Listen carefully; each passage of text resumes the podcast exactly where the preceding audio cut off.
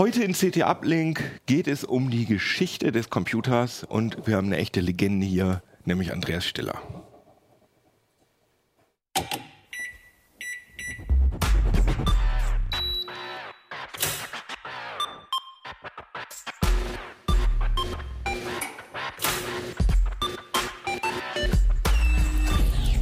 CT Uplink.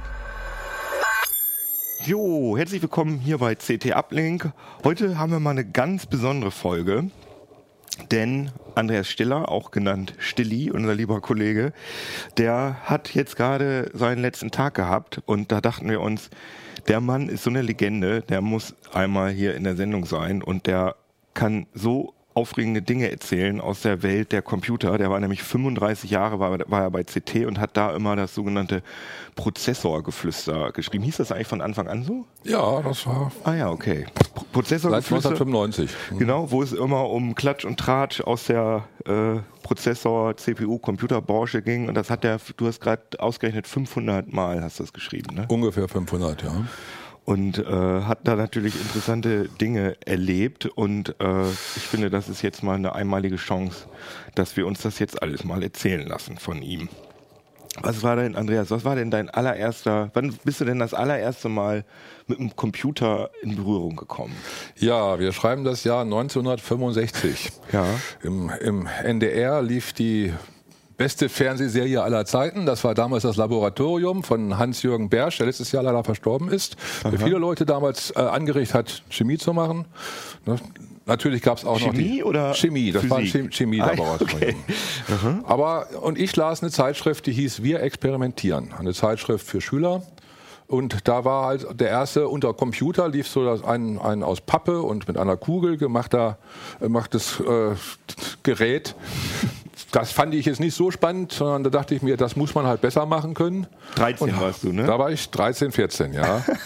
und da habe ich mir halt aus äh, dieses, dieses äh, sagenumwobene Teil zusammengebaut. das ist mit, das ist in Wahrheit nur ein, ein binär äh, Dezimal-Decoder, 3 Bit. Wie also für die, die Leute, die uns nur zuhören, das ist eine äh, Handelsgold-Zigarrenkiste. Äh, genau. Und die, da drin, ja, ups, genau. da ist natürlich die Batterie schon wieder rausgegangen. Da war also eine Batterie für die Lämpchen, die hier aufleuchteten und sogar noch ein Relais. Ja dass man 12 Volt ansteuern musste. Es hat aber funktioniert. man konnte also hier irgendwelche Eigenschaften, dick, dünn, groß, klein und so einstellen und hier also mit diesen Freunde. Drei, mit die, oh, die Schalter, die fühlen sich noch richtig. Das sind noch richtige Schalter. Ne? Nach 1965 ja. an. Richtig 1965, ja. Sozusagen, das war noch in einer Zeit, wo uns der Begriff digitale Welt oder digital noch sehr neu. Ne, ja, ja. Vorkam. Aber das heißt, ich habe hier jetzt, sagen wir mal, dick dick, dünn und, dick, dünn, und was groß, sagen klein. mir dann die Lampen, die dann ja. angehen? Und dann konnte man hier unten halt immer die dazu passenden Personen halt schreiben. Ne? Dann konnte man die damit beschreiben. Wenn man halt es schaffte, die für acht Leute in, in diese drei Kategorien einzu, ah, okay. einzupacken, dann hatte man die damit quasi beschrieben und dann ist das also ein 3 ne, drei Bit zu, zu ne, Verstehe. Zu ja, acht ja. Äh, Drei Decoder. Acht Decoder, okay. Mhm. Ja gut, aber das ist natürlich wirklich. Äh das war sozusagen das erste digitale Schaltelement, ne, was man dann so. Und das hat dich hatte. irgendwie fasziniert. Weil das, das hatte mich schon da so fasziniert, das halt mal nachzubasteln. Also in der, wir experimentieren, das war auch nicht schlecht. Da hast du eine Kugel und hast du so Schieber und dann fiel die Kugel in eins von den acht Fächern. Ne? Mhm. Das ist, hätte man auch machen können, aber das war mir nicht so, äh, so digital genug. Ja, okay. Aber es ja? gab natürlich damals also Computer waren natürlich vorhanden auf eine Art und Weise, aber die waren beim Militär und die waren bei vielleicht bei schon bei einer, aber noch nicht mal bei allen Versicherungen, würde ich mal vermuten. Also ne? die legendäre IBM 360, ne, die hat sich dann halt so ab Mitte 60, 63, 64 gab es dann halt die, mhm. gerade diese, diese legendäre IBM-Maschine, die halt dann schon in, in, in produktivem Einsatz war. Auch in und das war richtig modern damals. Das ne? war sehr das modern. War so, dann haben alle Firmen, die das was auf sich hielten, modern. die mussten so ein Ding anschaffen, auch wenn Ganz sie gar genau. nicht so genau wussten, ja, was sie damit genau. tun wollen. Das war dann 19, was das war, du 19? Das war 65, 66 so. Ah ja, okay. 66 kam aber auch schon der aller, allererste Desktop-Rechner äh, auf die Welt. Und zwar nicht in den USA, nicht in Deutschland, sondern im Land der Maseratis und Ferraris, nämlich Italien. in Italien. Das war Olivetti. Ne? Wir haben hier die Olivetti. Ja, das ist das Ding, was hier auf dem Display Olivetti, ist, was was, so man da aussieht sieht. wie so ein Tischrechner. Und Also hier ja, ist ja. zum Beispiel, auf dieser Karte kann man das sehen, also eine Spielkarte voll. Das ist die Beschreibung. Die, Soll ich mal sehen? Da ist ja. die Programmbeschreibung, wie die programmiert worden ist. Adresse in Inhalt nach Register A. Von Register M zur angegebenen Adresse. Austausch von Register A mit. Ach so, das sind die Adressen und die Funktionen. Okay, ja, gut, verstehe. Tischcomputer P101. Ich hatte das große Glück, dass ein Klassenkamerad, der Vater eines Klassenkamerades war Leiter der Fachhochschule Hannover. Die haben so ein Gerät angeschafft. Ja. Und dann durften wir am Wochenende da mal ein bisschen dran rumspielen. Weißt du noch, was das gekostet hat damals? Dieser Tischcomputer von Olivetti ungefähr? Oh, der wird sowas um die 10.000 gekostet haben. 10.000, 15.000. Also war schon, äh, war schon Mark, ne, damals. Ja, ja. Und, und, und, äh, In Lira, war es, Lira war es noch viel mehr. und was war da die Zielgruppe? Also was sollte, was hat Olivetti sich gedacht? Was, wer soll diese, dieses Ding benutzen? Man sieht es ja daran, also Universitäten damals haben das halt äh, übernommen für, für die Ausbildung. Für das, Aber man konnte das auch richtig äh, kommerziell schon einsetzen. Man konnte nämlich auch schon speichern. Äh, man hatte schon also Magnetkartenspeicher, die sahen halt so aus. Ja, also das, waren, das war der Speicher. Können wir auch mal einmal in die Detailkamera halten. Also das sieht so aus, dieses, dieses Magnetband sieht halt so aus wie bei, ja, so wie so Kassetten, Ja, so ja, ein bisschen. ja. Also halt einfach Magnet. Zeugs. Der, der, der, der interne Speicher der Olivetti war ein ganz besonderer. Das war unter äh, Drahtringspeicher. Ja. Ja, jeder, der Musikelektronik, Gitarre spielt, Elektrogitarre spielt, kennt das ja. Man hat ja so Abnehmersysteme, wo man halt die, ne, die schwingenden Seiten abnehmen kann. Und mit diesen Tonabnehmern arbeitete auch der Drahtringspeicher. Das 30, 30 parallele Elemente gehabt.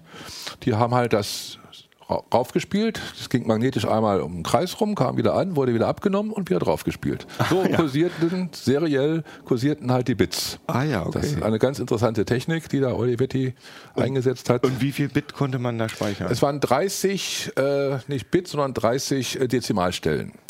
ah ja, okay. Das ist jetzt nicht so Das war so, viel. war so dezimal. Das, ja, man konnte, diese, was du gerade vorgelesen hast, man konnte diesen Speicher A auch Mhm. noch splitten in zwei A15. Da hatte man A-Split und B-Split und so. Hatte man also nochmal doppelt so viel Speicher in, mit 15 Stellen. Und, aber was mich, hier- was, also da warst du dann ja, du sagst ein Schüler, da warst du ja War wahrscheinlich Schüler, war 15, Schüler. 16. Genau. Äh, warum, also ich meine, in in meiner Jugend war das so, dass natürlich Kinder sich für Computer interessiert haben, weil, also ich kann mich dran erinnern, ich fand faszinierend, dass da auf einmal was auf dem Fernseher drauf war. Das Ja. ging ja vorher nicht. Vorher, Ja. der Fernseher wurde von, vom NDR oder was weiß ich Ja. bespielt Ja. und ich konnte da nicht drauf. Aber jetzt Ja. konnte ich mit so einem Kasten, konnte ich auf diesen Fernseher drauf. Es ging mir gar nicht darum, dass ich Computerspiele spielen konnte, sondern auch überhaupt, dass ich da was reinschreiben konnte in den Fernseher. Aber das hattest du ja gar nicht, sondern du hattest ja Mhm, Nee. maximal Man hatte LEDs. sowas oder LEDs oder man hatte hier den Ausdruck, ne, da war ja so ein Drucker dran, an, man sieht es ja links. Ja, und auch der nächste Computer, den äh, netterweise ein Klassenkamerad von mir organisiert hat, der bei Digital Equipment gearbeitet hat. Hier in Hannover, auf der Potby waren, war halt schon ein, eine Niederlassung von Digital Equipment und der hat sie so lange belatschert, bis sie sich bereit erklärten, die legendäre PDP-8 an unsere Schule zu bringen und dort aufzustellen. Und äh, dann durften so ein paar ausgewählte Schüler durften dann daran. Äh, Aber hatten sie die rumrütteln. über oder was, die PDP? Die hatten sie da zu dem Zeitpunkt über, ja. also es Die war zu dem Zeitpunkt schon ein bisschen älteres Modell sozusagen. das war ein etwas älteres Modell. Die PDP 8 kam auch irgendwie in dem Zeitraum 66, 67 wurde er raus und das war so drei Jahre später. aber das war auch so, 1970. das war kein Tischrechner, sondern das, das war so war ein Riesen richtig ein großer, ja, ein großer Schrank. mit Ja, Starkstrom. mit, ja, mit brauchte man halt schon, den Starkstrom brauchte man da noch nicht, das war der Nachfolger, die PDP 11, aber Ah, ja. äh, ne, Ich kenne das, nur war aus dem Film 23, aber Ja, egal. Aber ja. was hat dich denn damals so Genau. fasziniert daran? Da hat Das- man aber auch noch keinen Fernseher oder sowas als Anschluss gehabt, sondern da war noch die berühmte Teletype, der Fernschreiber, das Stimmt. Ein- und Ausgabemedium. Also ja? es war so ein Telex, also so mit so einem Farbband, der so, Mit so ein einem- Band ausgespuckt mit, hat. mit, mit so einem Lochkarten, mit, mit so Lochstreifen, genau. Das waren die Lochstreifen, mit denen halt diese Maschine äh, auch dann halt gestartet werden musste. Na, um, sie, um, um sie überhaupt zu starten, ich bringe hier mal, habt ihr das mal mitgebracht hier, die PDP 8, die wurde programmiert in einer Programmiersprache, die hieß damals Focal, Focal 8, passend zur PDP 8. Das ist so eine Art Mini-Fortran.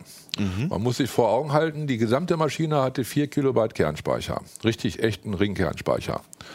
4 Kilobyte, da musste aber alles rein. Das musste also reichen für den Interpreter von Focal, für das Betriebssystem und BIOS. für alles, Ja, musste genau. alles da rein. Ne? Und jetzt ist die Frage, wie haben diese Maschinen damals überhaupt erstmal, äh, wie sind, haben die gestartet? Ne? Es gab ja noch keine Festwertspeicher in dem Sinne. Ja. Ne? Das hat man hat gestartet, indem man hier den sogenannten Read-In-Mode wir mal gucken, ob ich ihn finde. Ja, hier ist er. Also, das ist der berühmte Read-In-Mode. Für alle, die das noch brauchen, mal irgendwann, ich habe ihn noch, äh, für ihre PDP 8, wenn sie nicht mal wissen. Die mussten eingetippt werden, die ersten. Die ersten, was sind das? 15, 17? Und damals noch nicht mal hexadezimal, sondern oktal. Die ersten Oktets mussten also mussten also eingetippt werden, immer in den, mit den Schaltern und bestätigen, Schalter bestätigen. Und dann konnte man den Urbootloader laden vom, von der Teletype. von Aber das, was er ausgegeben hat, das war kein äh, Lochstreifen, sondern das war ein Blatt, so, so ein Papierstreifen mit normalen Der hat auf der- lesbaren Buchstaben. Genau, der hat auf, ganz normal auf der Teletype, hat er einfach als Drucker, hat er einfach dann halt Genau. ausgegeben. Ganz genau. Und das war so ein, wie so ein Bongdruck, also war das äh, DIN A, das war nicht DIN A4, sondern das war so ein Streifen wahrscheinlich, oder wie war das? Nö, das war dann schon tatsächlich äh, breiter. Also der Fernschreiber hatten dann schon so normale DIN A4-Größe. Ja, ja. Ah ja, okay, aber Genau. okay. Und sind das die, also hier hattest, du hattest hier so, kommen wir nochmal hier, das sind hier so Programmkarten, genau, hier ist die Detailkamera. Das sind ja diese berühmten Lochstreifen, hier steht noch Regionales Rechenzentrum Hannover. Ja. Waren das die, mit dem die PDP 8 Nein, gefüttert? das, das war dann halt schon eine ganz andere Anlage. Das war die Anlage, die Simon Cray noch als letzte große, sehr erfolgreiche Anlage für Control Data gebaut hat.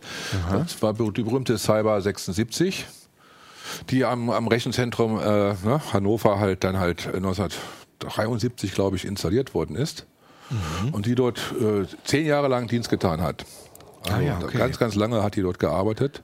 Und die habe ich natürlich dann, als ich am, als Student an der Uni war, sehr, sehr massiv geknechtet. Also die habe ich, ne, da, da gab es, äh, das ist, war noch ein, ein Rechner noch so richtig aus Transistoren aufgebaut, so noch so alles, ne, so war, ne, mit 60 Bit, das heißt also der Multiplikator 60 mal 60, das waren also gigantische Arrays auf, von Transistoren, Ja. die da halt äh, dann geackert haben.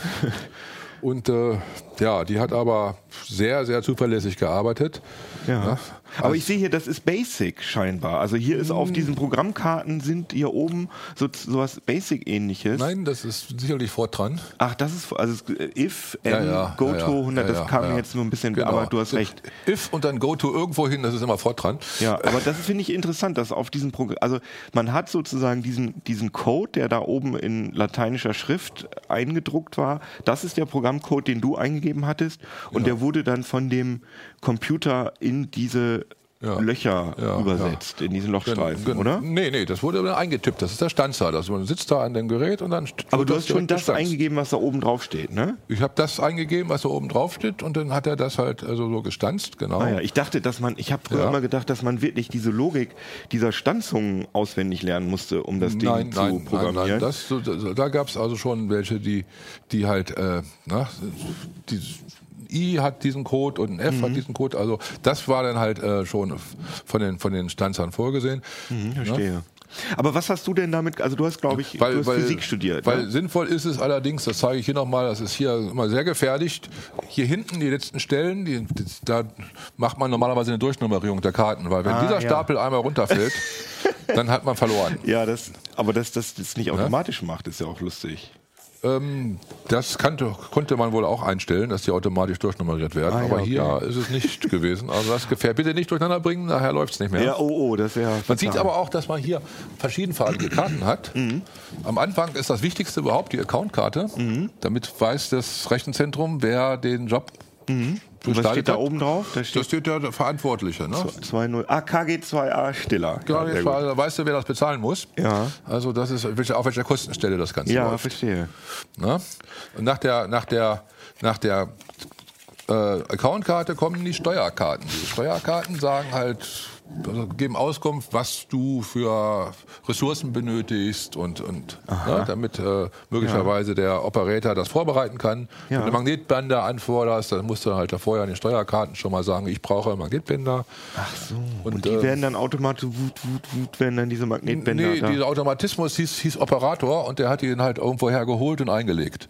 Ach so, also der, also äh, diese Steuerkarten haben eigentlich nicht mit dem Computer kommuniziert, sondern mit einem Menschen. Ja, genau. Der, genau damit der Operator wusste, äh, wo er halt eingreifen musste.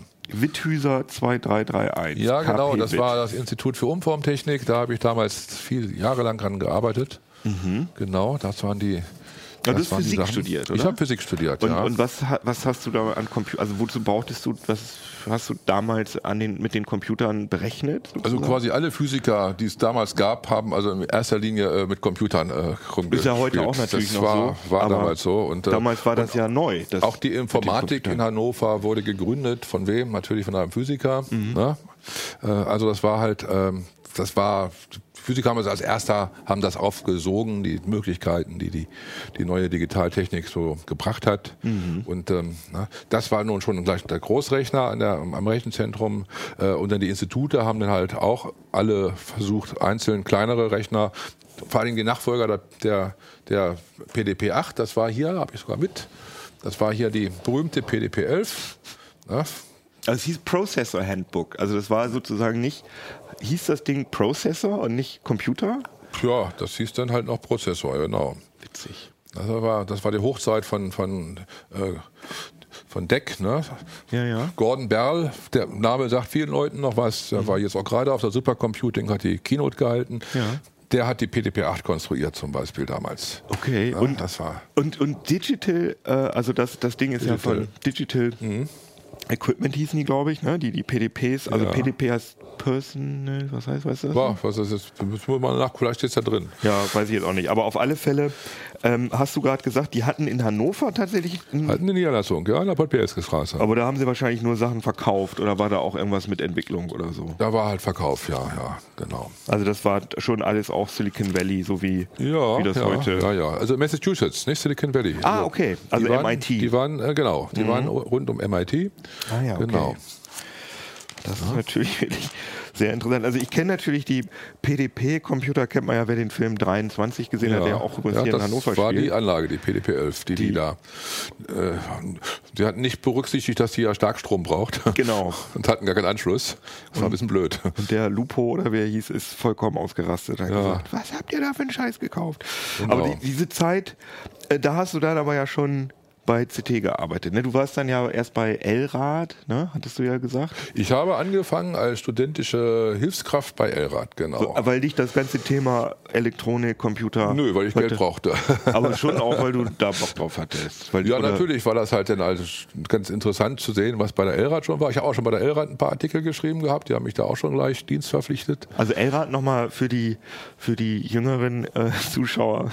Ich, also es war auch vor meiner Zeit. Elrad war vom Heise Verlag eine Zeitschrift, die sich ja um Elektronik im weitesten Sinne Elektronik basteln, bauen Ganz genau. gekümmert hat. Und die, weißt du, wann die gegründet worden? ist? 77. Die ist 77 gegründet Mhm. worden.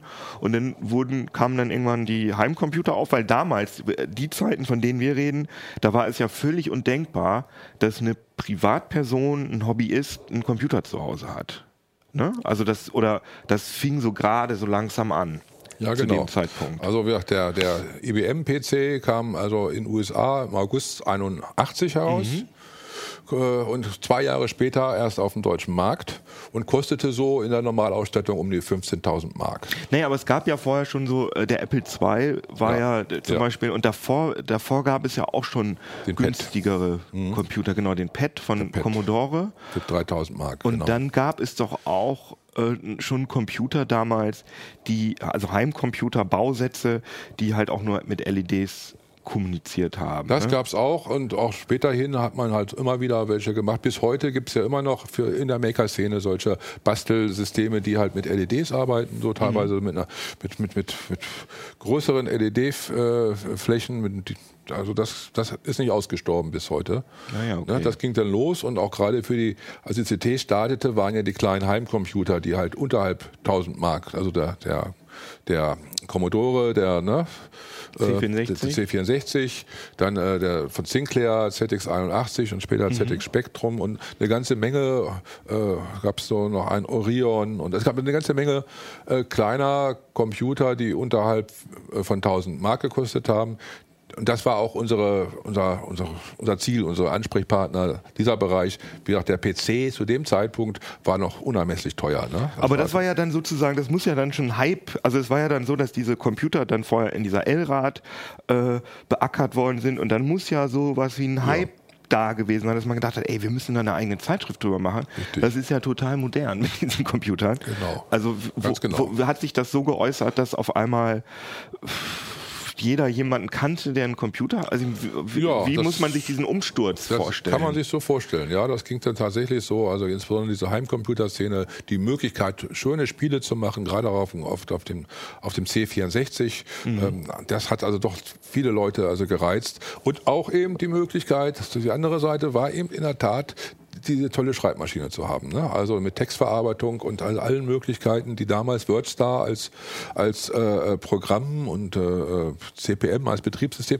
was da halt so möglich war, dass man damit wirklich ganz toll auf einmal Texte schreiben konnte und schön spielen konnte. Also diese, diese Kombination aus beiden hat doch dazu geführt, Ja, dass ja. in kürzester Zeit äh, sehr viel von diesen Geräten halt ähm, auf den Markt gebracht worden sind und, äh, und wir waren halt mittendrin. Es gab vor uns ja schon äh, Zeitschriften, also allen, allen voran die Chip damals. Ne? ja, aber Und- die ist auch kurz vor der CT rausgekommen. ja, nee, die gab es schon ein paar Jahre. Die Chip. Ah, gab schon ein paar Jahre. Ah ja, okay.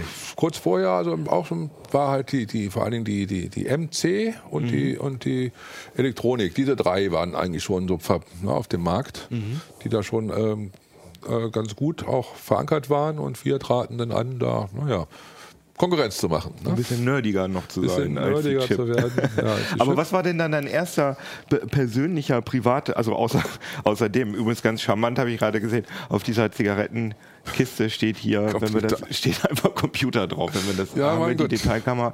Also das war natürlich dein erster Computer, aber Gut, was war denn dein erster Computer, den man, der irgendwie an, auf einer Bildröhre ein Bild Das war der berühmt-berüchtigte ZX81 von Ah, ja. Sinclair. Das war mit der Folientastatur. Ja, mit der ne? Folientastatur, den habe ich auch heute noch, habe hab ich jetzt nicht mit.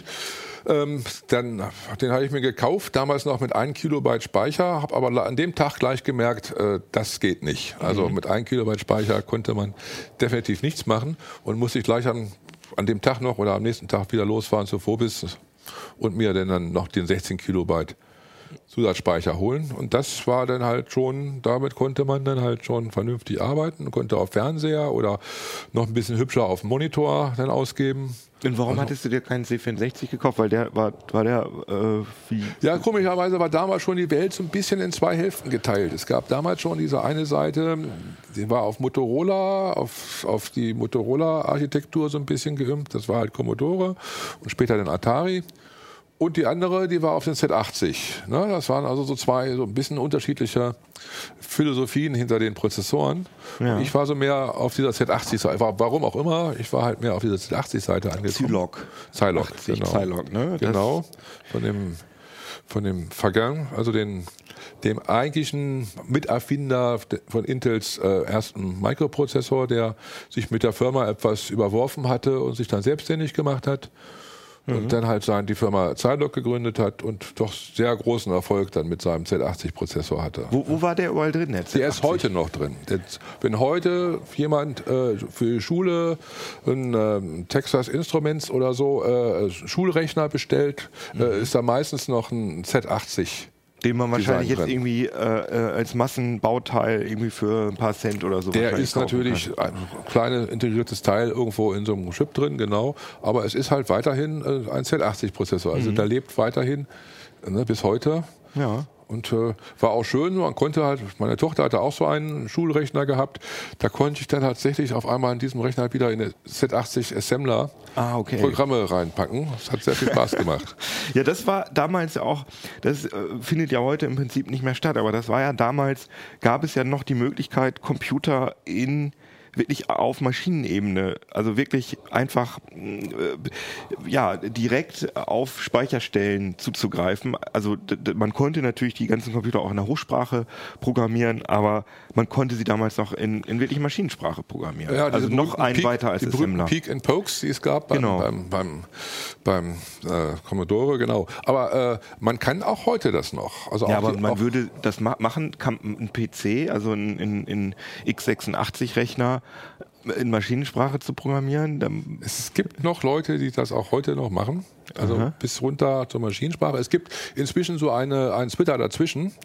Das ist, nennt sich Intrinsics. Mhm. Das ist im Prinzip Maschinensprache, aber so ein bisschen vereinfacht. Die ganze Registerverwaltung und sowas überlässt man dann den Compiler. Man kann also so ein bisschen, bisschen einfacher damit umgehen, aber de facto programmiert man halt in Maschinensprache mit den Intrinsics. Das ist also, ah ja, okay. die sind immer noch angeboten. Wer heute einen modernen C-Compiler verwendet äh, von Intel, Microsoft, GCC, kann also immer noch äh, dafür sorgen, dass seine Programme noch mal einen Tacken schneller werden, wenn er halt so weit runtergeht. Ah ja, okay. Ich meine, aber das war ja damals, das geht ja heute nicht mehr. Damals konnte man ja wirklich noch den kompletten, also den ZX81 oder den C64, den konnte man komplett verstehen, den konnte man komplett im Kopf haben und wusste genau, wenn ich jetzt das dahin schiebe, dann passiert dies und das und konnte die Macken.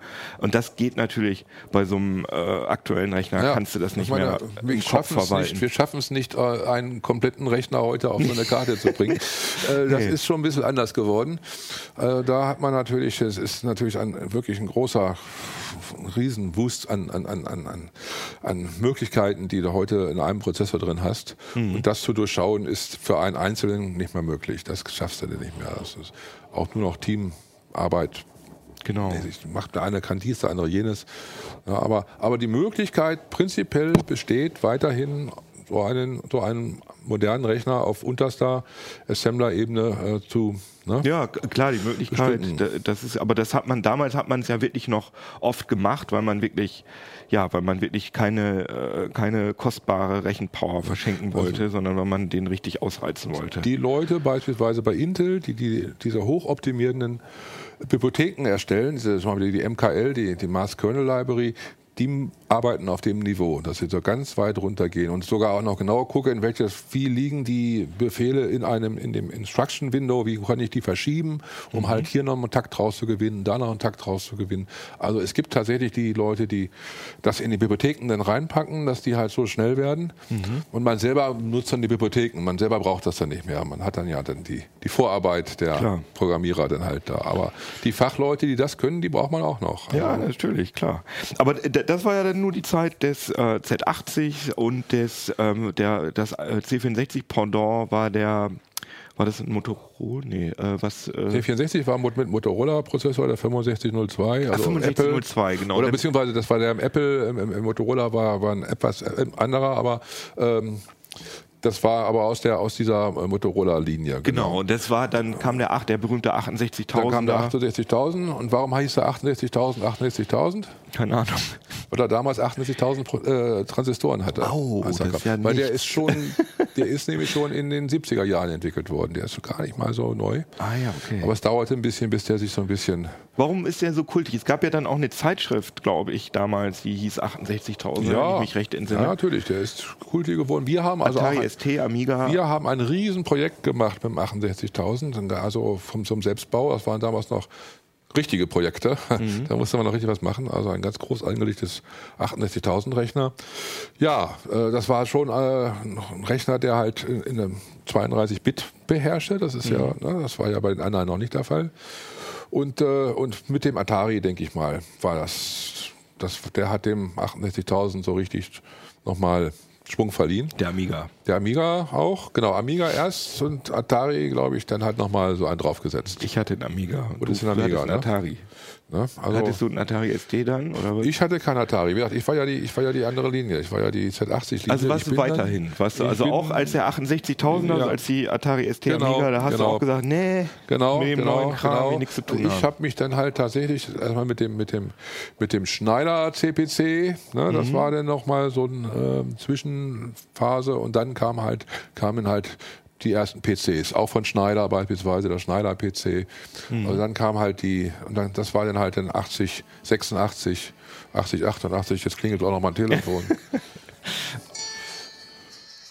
ich mach mal. Mach ja, mal mach auf. mal, genau, mach mal lautlos, das ist gut. ja, super.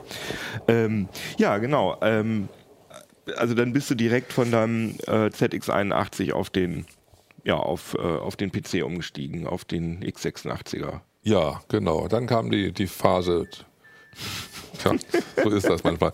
Äh, Ja. Dann kam die Phase mit dem, äh, mit dem PC und dann ging das halt mit auf der einen Seite halt mit, mit Schneider-PC und den einfachen preiswerten, dann wurden die PCs ja auch preiswert, dass man halt da halt die auch breiten Volk halt verkaufen konnte. Und, äh, und das ging dann halt weiter. IBM versuchte ja nochmal das Design zu retten. Also der, man muss auch wissen, der PC ist aus der Grabbelkiste entstanden. Mit zufälligen Bausteinen, die da gerade rumgelegen haben. Und, und das, das war der, der einzige Sinn des PCs aus IBM-Sicht war, Apple den Markt zu versauen. Ja? Apple mit dem, also sie hatten ja den Apple II draußen und dann äh, der Macintosh, Dann kam Lisa und genau, Lisa war ja ein Flop und der ja. Macintosh war aber zum Zeitpunkt des, I- des XTs, also des ersten Ja. IBM-PCs, war der, gab es den Macintosh da schon? Nein, der kam ein bisschen später. Also, Ah ja, ne? aber also man der wusste, kam dass Apple da Zeitpunkt- was ja, ja, man wusste, und wollte- man wollte, man wollte irgendwas, dem, diesem Konzept, des, dieses, dieses offene Konzept des Apple II, dem wollte man was, was entgegenstellen, mit möglichst wenig Aufwand. Das heißt, das wurde also mit irgendwelchen Grabbelkisten Material. Es wurde kein, kein ordentlich designter Bus, nichts. Das wurde einfach nur so, so Aber, aber weil man keine Zeit, weil, weil, man unter Zeitdruck war oder warum? weil man unter Zeitdruck war, man wollte es auch gar nicht. Man wollte ja den großen eigenen IBM-Systemen keine Konkurrenz machen.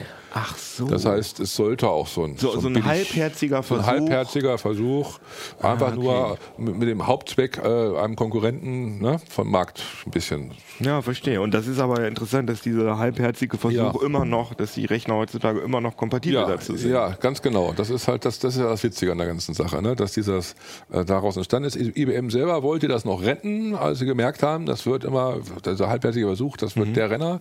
Dann haben sie also mit dem sogenannten äh, ähm, PS2, ne? also zweiter Versuch, PS2, Mhm. äh, ne? Personal System 2, haben sie einen vernünftigen Bus designt, der nannte sich Microchannel und haben also alles sehr ordentlich gemacht, aber es war zu spät. Naja. Ich meine, es haben sich ja Teile des PS2 haben sich ja kamen dann ja in den normalen IBM-PC. Also ich kann Also mich an die PS2-Schnittstelle zum Beispiel erinnern. Genau, also ein paar Sachen sind halt geblieben. VGA als, als Grafikstandard damals, äh, die PS2-Steckerchen und sowas. Also eine ganze Menge von, von Neuerungen sind dann halt hängen geblieben. Aber der eigentliche Rechner mit seinem Microchannel ist, ne, ist Was würdest du denn sagen, was ist denn an dem alten IBM-PC, was war denn da halbherzig? Also was war denn da, Eigentlich was alles. hätte man besser machen können? Eigentlich alles. Dieses, äh, zu dem Rechner gehört das, das war ja, was sie halt nachgebaut haben von Apple, dieses Bus-Konzept. Das heißt, dass man nachträglich Steckkarten so einstecken konnte. Und dazu muss man ja einen Bus äh, designen, der in sich stimmig ist. Das haben sie aber nicht gemacht. Der Bus war, hatte also in sich komplette Unstimmigkeiten, beispielsweise dieser, dieser ISA-Bus. Ja, also der war halt nicht, überhaupt nicht ingenieursmäßig sauber durchdesignt. Der Microchannel später war also das. warum, was da nicht ja, also war? beim, beim AT später gab es äh, bestimmte Konditionen, da hätte man äh, negative Zeiten haben müssen, damit das überhaupt aufgeht. Das wird also ein Signal hätte also Oh Gott. ja, also es klappte also alles nicht. Und da musste also man gab- drumrum programmieren. da musste man als drum Entwickler. rumprogrammieren, das war dann halt so mit Workarounds und so, ähm, dass man dann halt überhaupt, dass man diesen Bus vernünftig zum Laufen kriegte. Mhm. Ja, das war alles, alles sehr, sehr burschikos zusammengewürfelt, das muss Ah, man ja. sagen. Ja, und, äh, und die Konkurrenz, also allen voran Compaq, äh, die haben dann, dann auch, gab es ja dann auch neue Erweiterungen. Ähm, denk mal an äh, Weser Local Bus und später dann ISA. Ähm, das waren also alles Konzepte, um halt so ein, das, das vernünftig zu machen, ne, was ursprünglich so vergeigt worden war. Und IBM hat halt den so berühmten Microchannel ähm, da konstruiert und ich habe damals ein sehr schönes Editorial geschrieben. Da habe ich geschrieben, ja, wer Kanäle baut, der muss auch an Brücken denken. Was sie völlig versäumt hatten, war eine Brücke zu den alten Systemen. Also die hatten, die Leute hatten ihre Steckkarten, die hatten ihre ISA-Sachen Und die konnten sie wegschmeißen, weil nichts davon konnten sie mehr in dem Microchannel-System verwenden. Ja. Sie haben einfach keine Brücken gemacht. Das, das war es dann im Endeffekt. Ne? Das wurde nicht akzeptiert. Die Breite ne? und es gab die Konkurrenz. Also ne? Compaq vorneweg, aber es gab die große Konkurrenz, die halt ähm, da halt genau das getan hat. Ne? Also diese anderen Buskonzepte waren alle Brückenkonzepte. Das heißt, du konntest immer noch deine alte Hardware, wenn du wolltest, weiterverwenden. Ja, aber das alte IBM-Prinzip hat sich trotzdem, also Compaq hat sich da ja nicht durchgesetzt mit dem, mit ihrem System, oder? Nee, aber IBM auch nicht. So jetzt hat sich dann Intel. Intel hat dann halt äh, gesagt, es reicht uns dieses Gewuschel auf dem Markt, wir machen jetzt was ganz ordentliches. Und die haben halt das PCI entwickelt. Ah ja, das was Die ja heute das, noch. Das heute in der Nachfolge, jetzt haben wir PCIe, eine, was also heute in der Nachfolge immer noch sozusagen das Nonplusultra des, des, ne, des Buskonzepts ist. Aber der IBM-PC war ja jetzt, sagen wir mal, im Vergleich zum, zum ersten Macintosh, der ja schon äh, ja, hochauflösende Grafik und äh, mit Maussteuerung und allem Schickimicki. Der IBM-PC war ja eigentlich, also ich habe mich immer gefragt, der war ja eigentlich total schlecht. Also auch im Vergleich zum Atari ST und Amiga. Der hatte ja keine grafische Benutzeroberfläche. Er hatte ganz schlechte Grafikfähigkeiten. Das Einzige, was halt äh, besonders war am IBM-PC, ist, dass, da, dass der direkt mit einer Festplatte ausgeliefert worden ist. Völlig richtig. Und äh, äh, gerade der Atari k- konnte mit seinem, mit seinem Monitor ja sehr stark punkten. Ne? Der hat ja, genau. deshalb, deshalb ist ja auch der Atari damals auch so stark in die, in die, äh, in die äh, Desktop-Publishing-Szene und sowas. Da, weil, weil die hatten einfach einen schönen Monitor. Und da, dadurch hat sich das halt sehr schnell manifestiert, Genau. dass dafür viel Software entwickelt worden ist. Und so einen schönen Monitor gab es zu dem Zeitpunkt also so gut wie nicht für die PC-Szene. Aber was hat der, was, was hat die Leute an dem IBM-PC? Ich meine, es gab natürlich eine gute Textverarbeitung direkt von Anfang an, aber warum? Also warum hat er sich so, warum war der so erfolgreich? Was war dein, ist deine These? Ja, also das, das eine war eben tatsächlich dieses, dieses von Apple abgekupferte Konzept der Erweiterbarkeit durch diese, durch diese äh, Stecksysteme, durch das, ja, das, das hat natürlich dazu geführt, dass beispielsweise dieses Manko, dass keine vernünftige Grafikkarte oder Grafikschnittstelle da war, die wurde ja ausgefüllt durch Drittanbieter. Berühmte Herkules-Karte, äl- ältere Leser wissen das noch, ne, das war die, die war dann halt grafiktauglich. Ne, Musste man diese, also be, oder, oder, besser grafiktauglich als das, was die Sega geboten hat. Ne, das war die, das war die Grafikkarte des, äh, von IBM. Die war, hatte ja nur eine relativ äh, schlechte Auflösung und so. Also es war, äh, also es gab die Möglichkeit, sehr schnell für Drittanbieter tolle Produkte zu liefern. Ne, das äh, Stimmt. war, Ja, ja. Das gab's. Ja, dann kamen die Soundkarten, also da kann ich, also da fing dann so meine Zeit an, dass ich hatte, mein Vater hatte einen 286er, ich hatte einen Amiga, fand ich langweilig, einen 286er, aber als dann die Soundkarten kamen und die VGA-Grafikkarten, da habe ich dann, da kam dann Wing Commander, kannst du dich vielleicht noch daran erinnern und, und Ja. so Sachen, wo man dann gedacht hat, okay, jetzt kann der Amiga langsam einpacken und dann hatte mich auch die äh, PC-Welt und äh, interessanterweise war ja dann die Ära des Heimcomputers vorbei. Also dann gab es ja eigentlich nur noch diese Plattform im Mainstream. also die, von, von Apple übernommen hat IBM eben nicht nur dieses offene Konzept mit dem Bus, sondern eben auch die Dokumentation. Dass der, der XT und auch später der AT wurde komplett dokumentiert mit, all, alle, mit dem gesamten BIOS ne, im Source Code, alles rausgegeben. Das war natürlich ein gefundenes Fressen für die Hersteller in Fernost, die dann halt sofort irgendwelche Clones bauen konnten. Das war also, das war auch so. Das wusste man ja, das wurde, oder? Ja, das wurde gern War- gesehen. Genau, war, so, es, sollte ja, es sollte ja Apple den Markt kaputt machen. Deshalb hat man das ja auch, Genau. hat man das ja auch bewusst so forciert. Achso, also IB IBM wollte sozusagen gar nicht äh, in erster Linie Umsatz machen, sondern sie wollten vor allem Apple den Markt versauen. Ja, ja. Okay, damit Genau. sie, ah ja, ich verstehe. Und deswegen war es ihnen auch egal, dass jeder Klone bauen konnte. Genau. Die sogenannten So, IBM-kompatiblen. Später sind sie dann gegen die zu Felde gezogen, als sie gemerkt haben, oh, das wird ja doch was richtig. Aber, aber zunächst mal war das so. Ne, also wer mal wissen will, wie so ein PC aussieht, also die sind inzwischen online, die kann man sich angucken, die, die Manuals vom XT oder vom AT. Und da kann man komplett sich dann halt mal so ne, von vorne bis hinten so ein in, inklusive A20 Gate, ne, mein, mein Lieblingsteil, sieht man da beim, beim IBM AT, beim 51. Da reden wir gleich nochmal drüber. Aber was mich jetzt nochmal interessiert, da warst du ja schon bei CT, als das alles, ne, oder? Da Also- war, das war dann schon, genau. Also, Und bist du dann schon äh, bei also bist du dann schon, du bist ja oft in den USA und äh, bist ja auf Du mit den mit den äh, mit den vier, mit Intel, AMD und den äh, Prozessorentwicklern. Warst du damals auch schon so äh, vor Ort im Silicon Valley und hast sozusagen mit mit IBM und Intel darüber gesprochen oder kam das später? Das kam später. Also mein, meine erste Reise in den USA war 93, also schon noch eine Ecke, Ecke später. Mhm. Und das war dann auch, das ging dann auch zu Compaq und so und zu HP, also zu den Firmen hin erstmal.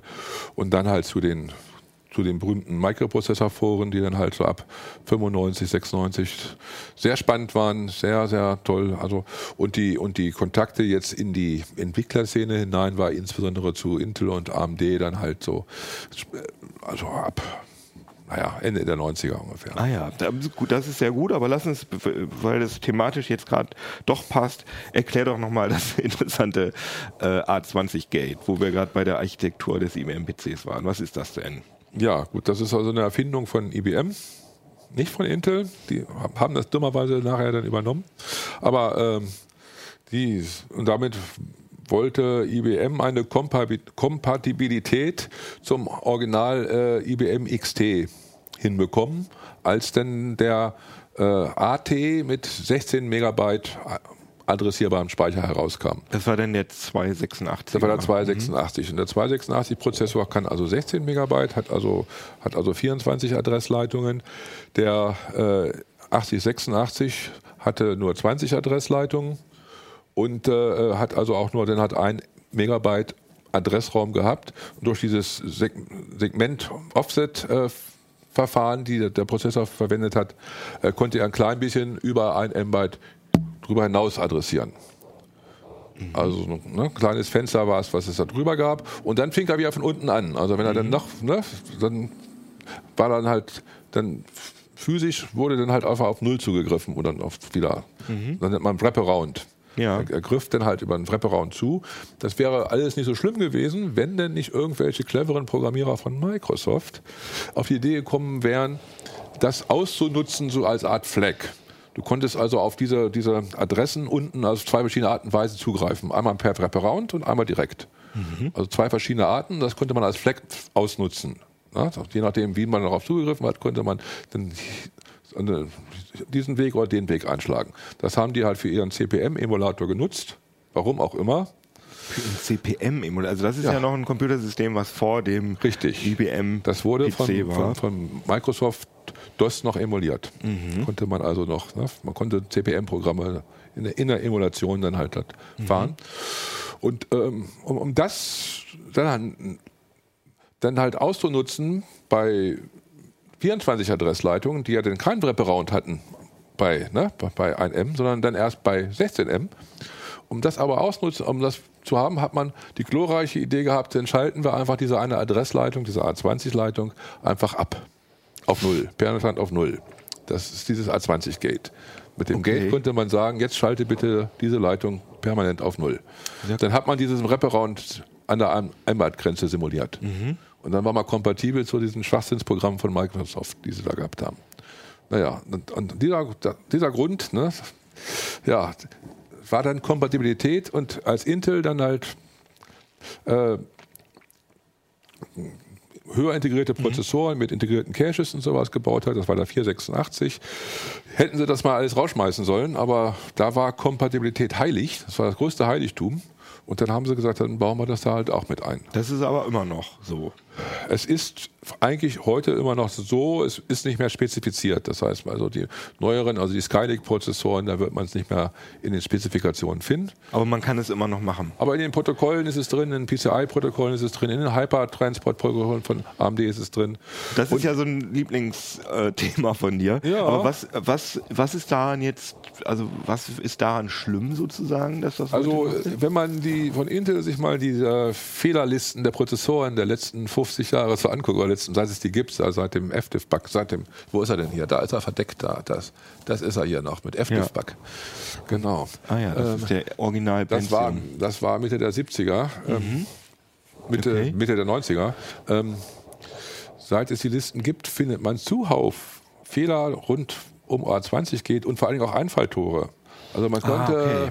man konnte sehr viele Exploits mit Hilfe vom A20 halt basteln, weil die, Okay, verstehe. weil das, man konnte dann einfach Adressen umschalten und hatte dann halt einfach Zugriff zu anderen Adressräumen, die, die man vorher gar nicht hatte. Mhm. Also es waren also eine Fülle von, von Fehlern in Atom und sowas. Wenn man reinguckt, A20 geht, Page-Probleme. Also es gibt äh, Fehler in, in, Vielzahl, die damit zusammenhängen. Ja, okay. Nur weil, weil, weil irgendwie jemand auf diese schwachsinnige Idee kam, dass man eine Adressleitung einfach auf Null setzt. Ja, okay. Aber du hast am Anfang noch gesagt, dass, oder hast gerade noch gesagt, dass du ein Editorial über diese Brücken äh, ja. geschrieben hast. Das war ja auch eine Art von Kompatibilität und ein bisschen ja. ist das ja auch verständlich, ne? Dass, äh, ja, aber, aber dass sie das so lange durchgeschleppt kompatibel haben. Kompatibel zu Schwachsinn ist, was, was man vielleicht nicht sein muss. Ja, stimmt. Ne? Also kompatibel zu nützlichem, ja, aber nicht zu dem, was wirklich dich ja, stimmt, hast du recht, hast du recht.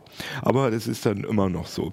Was ich aber dann ähm, interessant finde, ich meine, dann äh, kickte halt so langsam das Mursche Gesetz ein, der IBM-PC oder die Architektur, die x86-Architektur war dann sozusagen de facto der, ja, der Industriestandard, Weltstandard, alle Rechner. Äh, äh gingen danach, das Mursche Gesetz kickte ein, es wurde immer alles linear schneller und besser, aber heimlich still und leise gab es dann ja so eine Entwicklung, ähm, die von der Mobilbranche getrieben worden ist, dass auf einmal die ARM-Architektur ähm, ja, sozusagen der x86-Architektur das Wasser abgräbt, würde würd ich jetzt einfach mal so sagen. Dass das eine, wie, wie, wie hast du das erlebt? Hast du, hat sich das schon früh abgezeichnet? Weil ich glaube, der 68.000er, von dem wir gerade geredet haben, das ist doch auch oder kann man es sagen, dass das schon ARM-Architektur nee, ist? Nee, nee, okay. nee ARM. Die ARM-Architektur ist von, von, von zwei äh, Briten äh, entwickelt worden, von Sophie Wilson und, und, und äh, von Steve Ferber. Ähm, die beide damals äh, diesen äh, Acorn-Rechner. Ne? Ach ja, Acorn Archimedes, genau. Acorn ja, Archimedes. Ja, ja, ich erinnere mich, genau, stimmt. Äh, Im Prinzip war das so, keinen, im Prinzip war es so, äh, die wollten eigentlich Intel Prozessoren haben, aber sie quasi selber in, in einen größeren Chip einbauen. Ne? Also und haben mit Intel verhandelt. Das war damals, Intel wollte aber damals selbst den 186 rausbringen, also einen, einen so einen höher integrierten Prozessor. Mhm. Und die stellten die stur nach dem Motto, was wir so eine kleine Firma da, äh, die, den geben wir doch nicht unser, unser, unser IP raus und sowas. Also da sind sie auf, auf Grundeis gelaufen. Und dann, äh, äh, ja, dann sind sie halt nach Berkeley gefahren, haben sich da halt mal äh, die Vorstellungen da von dem Herrn Patterson angehört. Und auf den, Wer war das, der Herr Patterson? Also einer der beiden großen, Hennessy und Patterson, das sind so die beiden großen äh, Computer Science äh, Begründer, die ah, beide ja. okay. äh, Architekturen gemacht haben. Der eine verantwortlich für die Spararchitektur, der andere für die MIPS-Architektur. Mhm. Also ne, das sind also so äh, Sachen daraus erwachsen. Ne? Hennessy war bis vor kurzem halt äh, ähm, Leiter der von Stanford University. Ne? Und, äh, und der Peterson ist weiterhin, der Peterson ist verantwortlich für RISC V, auch eine sehr interessante neue, neue äh, Entwicklung, die da auf uns zukommt für die Zukunft. Ein offenes Prozessormodell, ne? was oh, da sehr, sehr spannend okay. ist. Mhm. Und, äh, und die, damals sind die, sind die beiden Briten da hingefahren, haben sich da ein bisschen ähm, inspirieren lassen sind nach Hause gefahren und haben dann eine eigene Prozessorarchitektur entwickelt. Das war halt die, damals hieß es noch Acorn, genau. äh, Risk Machines und später. Ja, ich hatte jetzt 68.000er gedacht, weil der Arcon Archimedes ungefähr zum gleichen, assoziiere ich ihn mit Atari ST ja, Amiga, ja, war ja, ungefähr zur gleichen Zeit. Aber halt der hatte natürlich keinen 68.000, sondern der hatte vor allem diesen neuen tollen Risk Der hat diesen Risk-Prozessor drin, der, den die beiden da konstruiert hatten. Genau. Und, und darauf basierend also dann war der Archon Archimedes war ja nicht sonderlich erfolgreich, ähm, aber wie kam das dann, dass dann diese Architektur sozusagen äh, so ein Eigenleben entwickelt hat?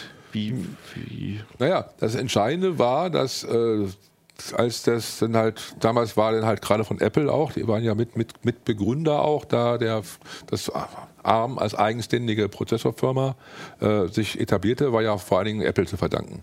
Ne? Mhm. Die haben das also da forciert äh, und äh, dann als Kunde, damals gab es dann schon, nicht sehr erfolgreich, aber es gab dann halt schon ein paar interessante Designs, den Newton vor allen Dingen, ne? der dann von, von, von Apple äh, mit dem Prozessor gemacht wurde. Stimmt, eines der ersten Mobilgeräte. Ja, ja eines der ersten Mobilgeräte und auch mit ARM-Prozessoren. Mhm. Und ähm, also das war, da war auch äh, Apple äh, mehrheitlich oder zumindest zu 30, 40 Prozent an, an, an dieser Prozessorfirma beteiligt. Mhm. Aber ich meine jetzt nur mal für die Leute, die jetzt hier so lange zugehört haben und nicht wissen, was ARM ist. ARM ist also die Architektur, die, äh, ich sag mal, bei 99,9 Prozent aller äh, von allen Mobilgeräten eingesetzt wird, mhm. sei es jetzt äh, äh iOS-Geräte, iPhone, iPad oder auch alle Android-Geräte, alle ähm, ja, äh, sowas wie Raspberry Pi natürlich. Ja. Ähm, das ist alles, ähm, das ja. ist alles ARM-Architektur. ARM Wie würdest du denn jetzt mal äh, in a nutshell den Unterschied zwischen x86 und ARM-Architektur ähm, erklären? In a nutshell würde ich jetzt erstmal gar nicht von der Architektur ausgehen, sondern von dem Konzept, was drumherum entstanden ist. Intel hat sich immer geweigert, IP zu verkaufen. Hat immer nur gesagt, wir verkaufen fertige Chips, sonst nichts. Du musst den Chip so nehmen, wie er ist und dann halt drumherum halt deine was machen.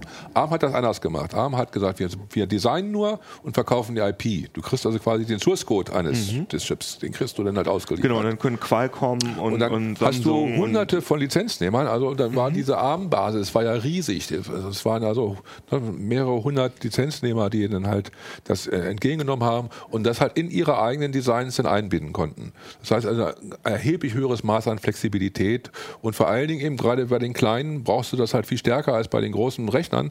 Also die kleiner die, die, die Designs waren, kleiner die, die Rechner waren, umso wichtiger war, dass du halt äh, da halt so äh, IP dazu kaufen konntest, die du in dein Design einbinden kannst. Ah, und äh, das hat also den entscheidenden ne, also nicht so sehr, nicht so sehr den, äh, die, die Architektur hier äh, RISC, da CISC oder sowas, mhm. sondern in erster Linie diese völlig unterschiedlichen Konzepte, wie Leute man, wie Leute so ein Design bekommen können. Ne? Okay, das heißt das also, das war gebracht. so, dass der, die Hersteller äh, die ARM-Prozessoren viel besser auf ihre eigenen Bedürfnisse Kann ummodeln genau. konnte und während sie mit Intel-Prozessoren genau. einfach da hingen und ja, äh, ja friss ja. oder stirb sozusagen. Du kriegst, du kriegst dann halt den Source-Code des Prozessors, den Source-Code der ganzen äh, des, des, des Bussystems, all das bekommst du geliefert mhm. gegen, gegen Lizenzgebühr und kannst es dann sofort in deine Designs einbauen. Ne? Und das hat, und das ist, und je, je, kleiner dein Gerät ist, umso wichtiger ist das. Ne? Okay.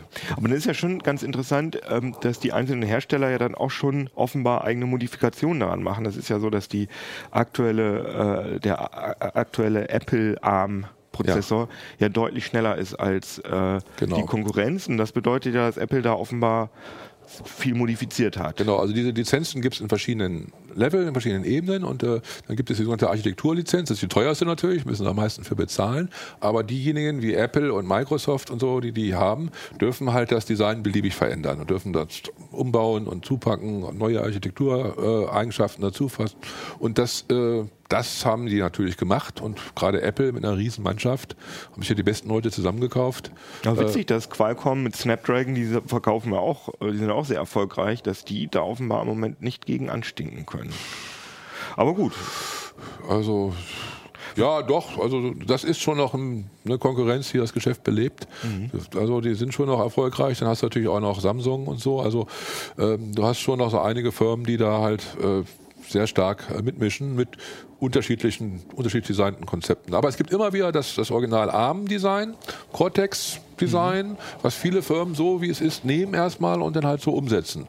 Na, und, äh, aber ARM selbst ist ja auch verkauft worden, ist ja jetzt äh, ne, äh, Softbank, also jetzt japanisch. Ja, japanische Telekommunikation. Genau, und mhm. das liegt, hängt auch damit zusammen, dass die in Japan sich entschieden haben, lang, langfristig auf ARM zu setzen. Also Fujitsu wird also äh, auch jetzt äh, demnächst äh, ARM-basierte äh, ähm, Prozessoren ähm, mit eigenen Erweiterungen versehen. Die haben sie dazugeführt. Die geben, geben sie aber auch an die gesamte ARM-Community weiter. Das ist diese Scalable Vector Unit, mhm. die damit hinzukommt. Ganz spannendes Teil. Ähm, ne?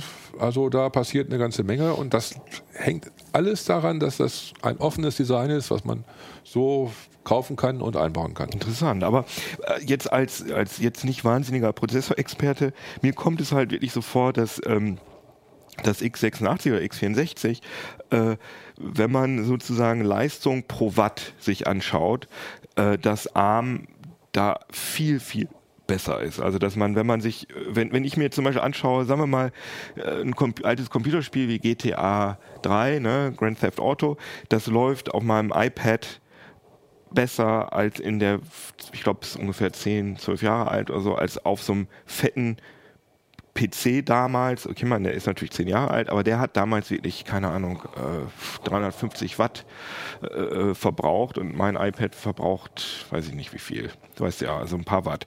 Und jetzt mal, das ist natürlich jetzt ein bisschen laienhaft, aber offenbar scheint es ja so zu sein, dass man aus ARM sozusagen pro Watt mehr rausbekommt. Kann man das so kann man das so sagen oder ist das stark, zu stark vereinfacht? Also es ist, äh, es, es, trifft heute nicht mehr so zu. Aber äh, sagen wir mal, gehen wir mal ein paar Jahre zurück.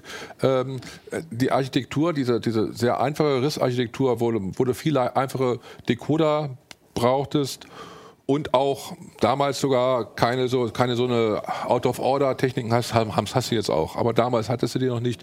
Die kosten alle Energie. Also alles Techniken, so mit Spekulationen zu arbeiten. Spekulationen treffen mal zu, mal nicht. Das war alles sehr äh, ne, mhm. energieverbrauchend, sodass die, diese Intel-Architektur mit dem mehrstufigen Konzept, was da war, ist, der Code wurde erstmal interpretiert, dann auch in eine rissartige Struktur übersetzt und dann halt sehr viel spekulativ ausgeführt. Ähm, das hat sicherlich ne, schlechtere Effizienz gehabt. Äh, hinzu kommt aber heute ganz, ganz stark, äh, die kommen heute die Vector-Units, die, die, rechten Einheiten.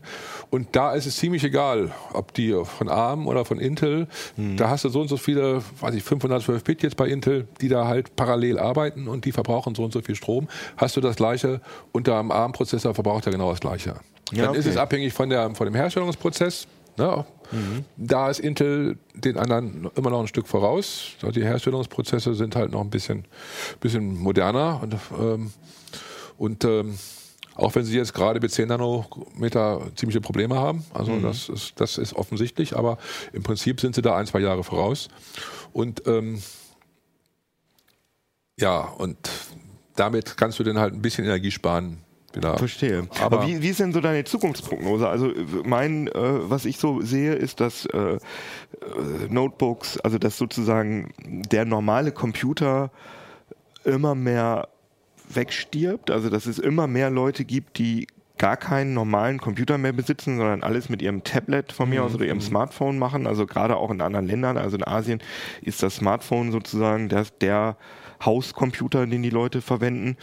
Äh, hat denn dann überhaupt äh, die x86-Architektur noch ein, überhaupt eine Zukunft? Oder wie, wie, siehst, wie siehst du die nächsten zehn Jahre in der Prozessor- Welt sozusagen. Was in der Prozessorwelt, die die Leute zu Hause haben, hast du völlig recht. Da wird sich also x86 wohl so ein bisschen rausschleichen. Meinst du? Ja, ja, ja, ja. ja. Das, ist, äh, das wird so ein bisschen, bisschen weggehen. In der Serverwelt hingegen hast du im Moment 99 Prozent Intel. 99 mhm. Prozent.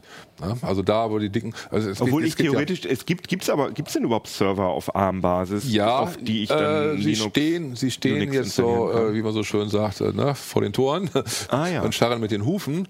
Äh, insbesondere die neuen Cavium-Systeme waren überall jetzt auf der Supercomputing schon überall schon zu wie sehen. Heißt das? Cavium. Cavium.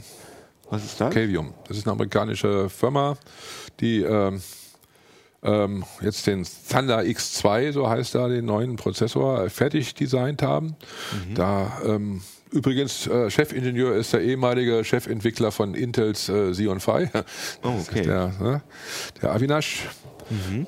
Und ähm, äh, da gibt es ganz gute Anzeichen, weil Cray wird ihn unterstützen, HP hat schon so ein System, äh, also es gibt, äh, Büll macht da was mit, also es gibt eine breite Anwender- und, Herstellerbasis, die das halt äh, backuppen wird, mhm. so dass du das höchstwahrscheinlich ja, Anfang nächsten Jahres so wirst du das wirklich dann halt auch sehen.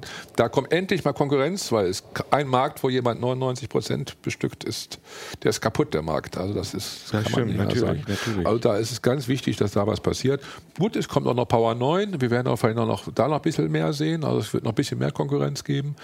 Also Intel wird da ein bisschen auch mal Konkurrenz bekommen. Mhm. Ist auch nötig. Na, und da wird es auch dann halt solche Systeme geben. Intel liefert ja inzwischen schon die Hälfte aller Prozessoren in den Cloud-Markt. Cloud mhm. Über die ja, Hälfte okay. aller Serverprozessoren geht da rein. Ja, das heißt, Cloud Computing wird in der Zukunft auch für den äh, Benutzer zu Hause viel wichtiger werden. Das heißt, er braucht so eine Kiste zu Hause auch nicht mehr. Nee, genau, weil alles in die Cloud abwandert. Und das Cloud wahrscheinlich sogar mit, also ist ja sogar möglich, dass das, dass die Spiele dahin abwandern. Ja, ist ja schon. Gibt ja schon Cloud-Spiele. Genau, PlayStation Now äh, funktioniert noch nicht gut, habe ich neulich ausprobiert, aber ähm, wenn wir dann, äh, wenn das mit den, mit den Netzverbindungen dann auch besser wird und Ja. der Ping, äh, die Latenz geringer wird, dann brauchen wir Ja. eigentlich auch gar keine Computer mehr zu Hause. Finde ich auch alles ganz Das ist sinnvoll. Ich arbeite auf diese Art, jetzt nicht Cloud-basiert, aber äh, Remote Computing mache ich ja die ganze Zeit schon. Ich habe zu Hause einen relativ kleinen Computer, mit dem man nicht viel kann. Aber ich habe die dicken Server hier. Äh, Ja, ich ne, war gerade in dem Raum Ja. mit Andreas und, Und- sich ein bisschen die Ohren zu halten. Ja, ja, das macht einen Krach. Äh, möchte man auch nicht zu Hause haben. Also und dann kommen nicht. wir da heute so rein und dann hört man so, also ein richtig lauter Server und ich sage, oh, was äh, meinst du da gerade Bitcoins oder was? Nee, nee, sagt Andreas, der Rechner ist im Idle. Ja, ja. der Ja. macht gar nichts. Der steht auf vollen Performance-Modus und dann halt dann fahren die Lüfter nicht runter. Ja, ne? gut, okay, ist aber das klar. hat sich, war sehr, sehr lustig. Genau. Aber aber was ist denn Das jetzt ist mal, also da und dazwischen, wie gesagt, die, die Leute zu Hause werden in Zukunft viel stärker, äh, oh, vielleicht auch ohne dass sie es wissen, äh, Cloud-Dienste nutzen. Das ist sicher. Das glaube ich auch.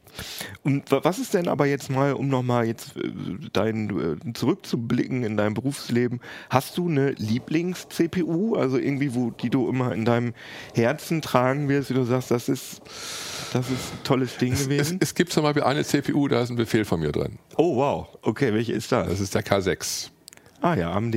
AMD K6. Wie Befehl von dir, wie. Ich habe einen Artikel, habe ich, ich habe ja immer früher immer diese Apfelmännchen-Software, ne, diese Fraktale, diese Mandelbrot-Fraktale, Ja. immer, immer mit den neuesten Instruktions, äh, Instruktionssätzen dann halt immer gerechnet. Dann kam halt MMX, Aha, also nochmal, also ganz gut, damit das alle verstehen. Also du hast sozusagen, um Prozessoren zu testen, hast du sozusagen ein eigenes äh, Apfelmännchen, Fraktal, Mhm. Generierungsprogramm geschrieben und dann immer, äh, wenn neue Prozessoren kamen, das versucht, die neuen Gleich, Instruction Sets genau, darin gleich, abzubilden. Gleich abzubilden, genau. So. Also als eines der ersten, um zu zeigen, hoch, was, also damals gab es dann halt, äh, kam MMX als erste große Erweiterung, ich natürlich sofort da den Instruction Set gemacht, dann kam äh, 3D Now von AMD, ich natürlich auch gleich das genutzt und habe ich festgestellt, die haben bei, bei 3D Now also so einen Swap-Befehl, der völlig, völlig unsinnig war. Und der, den man gebraucht hätte, den gab es nicht.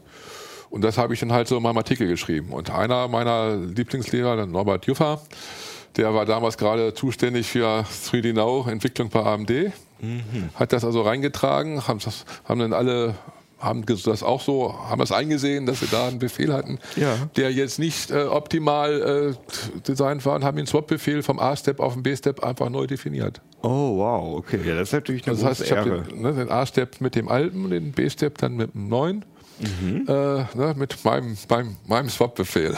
Aber ist das, ist der dann in den, in den Nachfolgern der, des K6, ist das immer Ja, noch drin? 3D Now, im 3D Now Befehlssatz ist dann geblieben. Ja, Wird der noch verwendet, der Nein, 3D Now der ist, der ist zwar, also im, die unterstützen noch bestimmte Bestandteile von 3D Now im aktuellen äh, äh, Zen-Design, aber nicht mehr offiziell.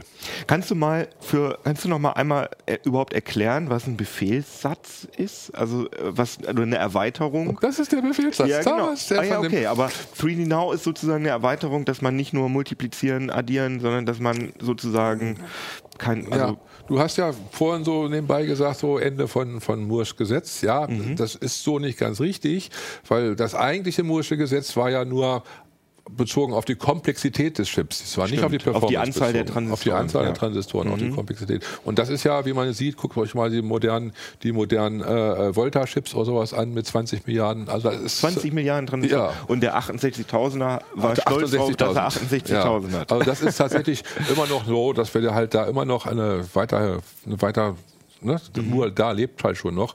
Und Moore äh, in Richtung Performance äh, hat sich verändert äh, hin zur Parallelisierung.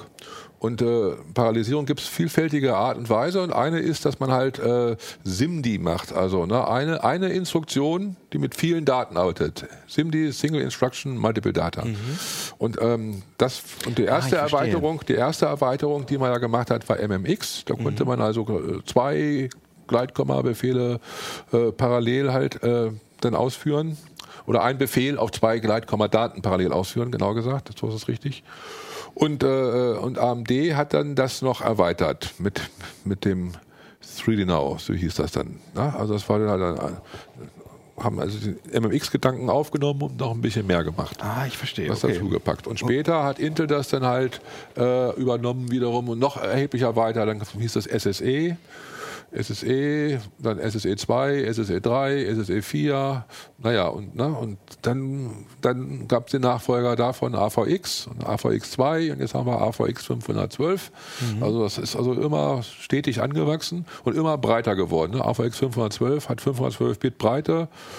Und wenn du so Single Precision Floating Point von ne, mit 32 Bit hast, dann kannst du also 16 ne, Daten parallel verarbeiten. Ah, okay, verstehe, verstehe. Äh, So, so hat sich also sozusagen die, das Moore'sche Gesetz Richtung Performance verändert in Richtung auf äh, na, Verbreiterung. Sei es, dass es SIMD macht oder sei es, dass es viele Kerne hat.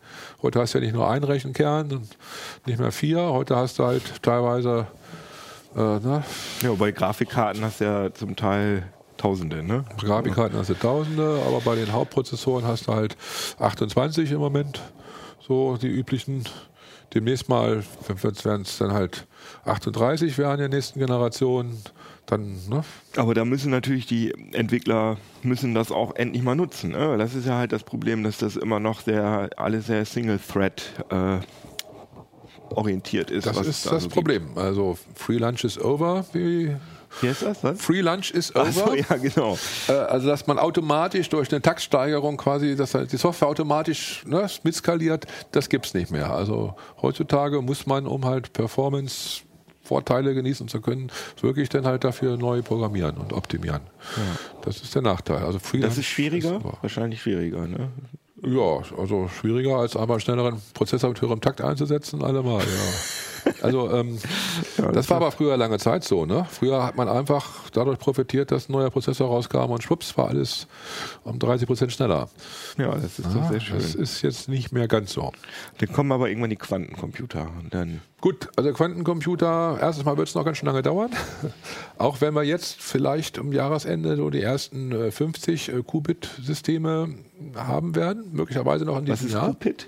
Qubit ist die, die Grundeinheit eines Quantencomputers. Ja, der hat ja nicht äh, wie so ein normaler, ja, so ein Ding, äh, äh, 0 und 1, sondern, sondern äh, hat eine ganze Welt dazwischen. Mhm, stimmt. Die man aber nicht sieht, solange man nicht hinguckt. Und wenn man hinguckt, äh, nimmt er aber einen Zustand, festen Zustand ein. Das ist halt das, das Urige dieser Quantenrechner. Und äh, dadurch kann der halt, hat eine andere, andere Dimension der, der, der Parallelität, als es äh, so ein klassischer Rechner hat. Das ist ganz nützlich für bestimmte Aufgaben. Man muss bloß wissen, das ist alles immer statistisch. Ne? Der nimmt also dann äh, statistisch einen bestimmten Zustand ein.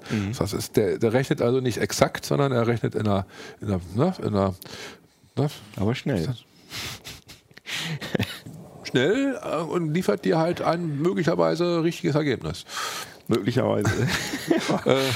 Ah. Ja, das lässt sich dann überprüfen. Also gibt es natürlich Techniken, wie man halt, das ist diese, äh, vor allen Dingen gibt es diese ganze Techniken, äh, Quanten äh, Error Correction und so. Also da gibt es halt eine ganze Menge um um dann das, aber das kostet da sehr viel äh, Rechenzeit wieder und sehr viel Qubits gehen dann halt drauf nur für die Error Correction.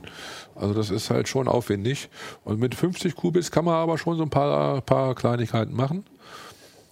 Und warum sagst du dauert? Also es dauert noch lange, Ah, bis, bis das, man- weil, weil das mit diesen Unklarheiten, weil das alles schwierig ist. Wirklich, wirklich äh, Quantenrechner so als, als Heimbenutzer nutzen kann. Bis Doom darauf läuft, Bis auf dem du- Quanten. Ja, ja, wird man nicht brauchen. Aber ähm, es gibt so, so Klassiker. Also wir haben, wir wissen, dass die Verschlüsselungen, die wir bislang so üblicherweise verwendet haben und die abgelegten Daten verschlüsselter E-Mails und sowas, die da irgendwo noch überall noch in Massen irgendwo rumliegen bei bestimmten Agenturen, Mhm. äh, dass man die mal irgendwann mal in 0, nix wird, wird, Ah, okay. wird entschlüsseln können. Also was Also war, das gab's heißt- da RSA, äh, diese klassischen die Verschlüsselungen. klassischen Verschlüsselungsverfahren, die, Mhm. äh, ne, die sind dann halt hinfällig. Gut, bis dahin hat man andere neue, wo auch die Quantencomputer dann wieder äh, Da Probleme muss man nur kriegen. dran denken, dass man seine alten Verschlüsselungen sozusagen immer auf die neuen dann Ja, ja, äh, gut, aber umsetzt. das, also das ist so ein Klassiker, den man machen kann. Alle Optimierungsstrategien, die es gibt, die lassen sich gut abbilden auf, auf Quantenrechner. Ähm, Deep Learning jetzt zum Beispiel, auch dort äh, sind also sehr gute Möglichkeiten, ähm, das Training mit Quantencomputern zu machen. Äh, auch, ne, weil da brauchst du die Exaktheit auch nicht. Im Gegenteil, da kann man sogar so ein bisschen rauschen, kann sogar vom Vorteil sein. Ähm, na, gibt es, da gibt es ja interessante neue Ansätze jetzt wieder von HP, die halt ähm, so eine Art Analogrechner mit Memristoren für Deep Learning ne, einsetzen wollen. Ähm, ganz, ganz spannend, weil, weil äh, da brauchst du die, die Präzision nicht, sondern da ne, hast du, ne, da brauchst du die Geschwindigkeit. Ja, okay. Und da gibt es also neue Ansätze. Da wird Quantencomputing sicherlich große mh, ja, Vorteile bringen. Wahrscheinlich erstmal die ersten Jahre oder Jahrzehnte vielleicht äh, wird das Ganze in der Cloud passieren. ja, klar. Ja, das glaube ich auch. Klar. Also dass du halt irgendwo deinen Quantenrechner in der Cloud hast und dann damit rechnest, dass du so ein, so ein USB-Device hast, was du da anstöpselst an Rechner oder was auch immer dann da, der, das wird noch ein bisschen dauern. Klar. Aber wir sind jetzt, wir haben jetzt in, in relativ kurzer Zeit sind wir von deinem äh, Vorbei. 3-Bit 3-Bit, 3-Bit, äh, Zigarren Decoder ist eigentlich nur ein Decoder. Ne? Das ist nur ein Decoder hier oder? Ne? Ja, okay. Aber wir haben, wir haben jetzt schon äh, über viel geredet, über viel Dinge auch aus deiner, aus deiner Berufszeit. Ähm, fällt dir noch ein, eine Sache ein, die du gerne nochmal, du gerne noch mal los, also irgendwie so eine tolle Sache aus deiner, Aus deinen schönsten- 35 die, Jahren Die, die schönste Zeit war eigentlich die, als ich äh, in, in, in San Francisco zum Microprozessor-Forum war. Ähm, auf, weiß ich noch, am, am Flughafen war das, am, im Hotel. Äh, neben mir saßen die Chefentwickler von Intel und vorne auf der Bühne war der CTO Fred Weber von AMD, der dann halt das äh, Konzept des Hammer-Prozessors damals, ah, der Opteron dann, äh, genauer vorgestellt hat. Und ich mitgekriegt habe, wie den Leuten von Intel so ein bisschen blass um die Nase wurde. ähm, das, äh, das so, so zu sehen und diese, dieses Highlight von AMD zu der damaligen Zeit, dieser, War der dieser, Opteron so ein der Opteron war größeres Highlight als jetzt Ryzen? ja, ja, es war, das war wirklich, das war ein Highlight, das die Konkurrenz schwer erschüttert hat, sehr schwer erschüttert hat. Zu, zu einem Zeitpunkt, wo Intel halt in die Probleme reingelaufen ist, dass ihre eigenen Prozessoren, damals der Pentium 4, der Pentium 4 Prescott, weiß ich noch, dann halt äh, viel zu viel Strom verbrauchten. Ne? Also sie kamen an diese, ne, sie haben also die Energie zu wenig äh, berücksichtigt zu der damaligen Zeit. Und dann mitten rein in diese Problematik, die die hatten und mussten ja neu, sich neu finden. Ne? Also die hatten zum, das Riesenglück, dass sie noch ein Design hatten, der ne, aus Hi-Fi, aus Israel, von, Mhm. was für Mobile gedacht war, ne, das Core-Design, Mhm. was ihnen dann nachher sozusagen... Äh, Ah, das waren dann diese, genau, dann kamen Core 2 Duo und Core, dann irgendwann Core i5 also und Core ohne, i7. was wir ohne, haben. ohne, ohne Hi-Fi wäre Intel baden gegangen damals. Hi-Fi oder Hi-Fi? Haifa, Haifa. Achso, diese Stadt in, der Die in Stadt, Israel. ja, ja, ah, die okay. Entwickler, die Entwickler damals, äh, ne, Daddy Perlmutter und seine Crew, Ah, okay. die halt äh, ein Design fertig hatten, was äh, ne, stromsparend war und, äh, ne, und besser äh, auch geeignet waren für, also für mehr als nur für Notebooks, sondern eben auch für Desktop-Systeme und sogar Server haben sie später mit dem Design ja auch noch gemacht. Also ähm, das war ne, eine schwere Zeit. Also diese Phase, also als der Opteron kam, hat, hat Intel sehr schwer erschüttert. Ja, aber Ja, jetzt haben sie, jetzt hat AMD es ja mit dem Ryzen auch nochmal geschafft, zumindest Intel ein bisschen nervös werden zu lassen. Sie haben Intel auf dem Desktop-Sektor da schon mal ein bisschen wieder Marktanteile abgeknapst. Der EPIC, also im Serverbereich, ist noch nicht da so richtig angekommen. Der von AMD jetzt, der Von. AMD, der, das Serverdesign. Aber ich gehe davon aus, so Anfang nächsten Jahres werden wir einiges mehr sehen. Also da wird so ein bisschen mehr kommen. Ja, ich hoffe, dass du das dann immer noch für uns ein bisschen im Blick hast und manchmal nochmal so ein Prozessorgeflüster raushaust. Ja, die die. Prozessorgeflüster sicherlich nicht mehr. Also das, das ist jetzt vorbei. Ne? Ah, das wird, das ist, wird für Aber immer, das äh, ist das schon ist die Entscheidung gefallen, dass, da, dass das beerdigt Das wird. ist, genau, das ist zu, zu Ende. also es das- macht auch kein anderer weiter bei CT. Ja, also da das das in der Form weiterzuführen, das, das, das wird wohl nicht funktionieren. Nee, also, das ist wahrscheinlich, denke ich auch nicht. das, das nicht, nein, also das Prozessorgeflüster wird es dann halt so in der alten Art jedenfalls nicht mehr geben. ich finde auch der Name, der sollte eigentlich an dich Und, äh, sein. Und es wird aber wohl, äh, ja, es wird natürlich Kommentare geben, die halt so ein bisschen die Szene ne, beleuchten werden. Aber ich habe natürlich noch allerhand äh, ähm, äh, Themen äh, ne, auf dem Steck, die ich auch schon Teil angefangen habe. Ne. Wir haben so ein paar schon angesprochen. Ich wollte also zum gegebenen Zeitpunkt, wenn es passend ist, äh, einen relativ großen Rundschlag mal um AVX 512 machen. Da kann man eine ganze Menge zu sagen, weil Dieser aktuelle Befehlssatz diese aktuelle Intel. Befehlssatzerweiterung, die jetzt im Moment nur bei den Servern und bei den High-End, den Skylake X äh, äh, Desktop-Prozessoren ist, aber irgendwann Mitte nächsten Jahres dann auch auf die Desktops kommen wird. Ne? Also mit dem sogenannten Cannon Lake, das ist so die nächste, die nächste Generation dort. Da wird es dann halt auch äh, die Befehlserweiterung geben. Und dann wird es vielleicht spannender. Ich weiß noch nicht, zu welchem Zeitpunkt man am besten jetzt schon mal so einen Artikel macht, weil es, es gibt es ja schon. Man kann ja auch jetzt schon damit was machen. Vielleicht ja jetzt schon bald.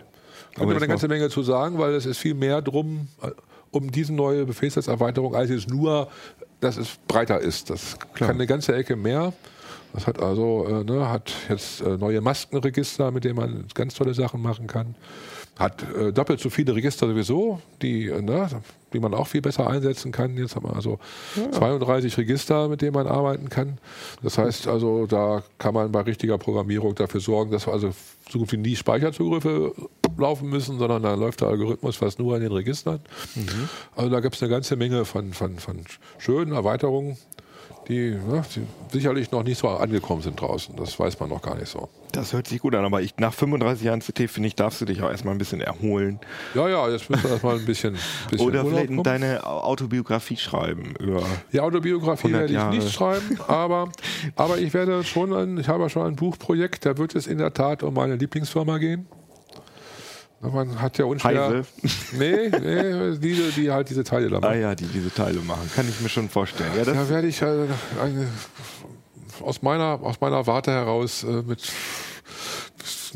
schöne, lustige Sachen erzählen. das können. hört sich gut an. Und wenn du das dann, wenn du das, wenn das Buch dann da ist, dann hoffe ich, dass du dann nochmal in unseren Genau. Ablink kommst und ein bisschen Promotion für dein Buch machst. Und ansonsten wünsche ich dir erstmal alles Gute und das war ganz toll, dass du da warst. Danke sehr. Ich bedanke mich auch bei meinen Lesern und die, die jetzt bis, bis zum Ende durchgehalten haben. Hörern und Zuschauern, Hörern, genau. und, Hörern und Zuschauern jetzt, ja, in dem Falle stimmt. Und ich hoffe, das dass so? auch die Jüngeren äh, vielleicht ein bisschen was gelernt haben. Ich habe ja noch eine Zigarrenkiste irgendwo über. Ah, ich weiß nicht, da Handelsgold. würde man heute jetzt anders machen, aber Würde ich fand das auf jeden Fall machen? sehr, sehr Aber interessant, wie was du gesagt, erzählt Da war hast. ich halt, war ich halt 13 und meine Lötkünste waren noch nicht so ausgeprägt. Oh, das sieht schon gut aus.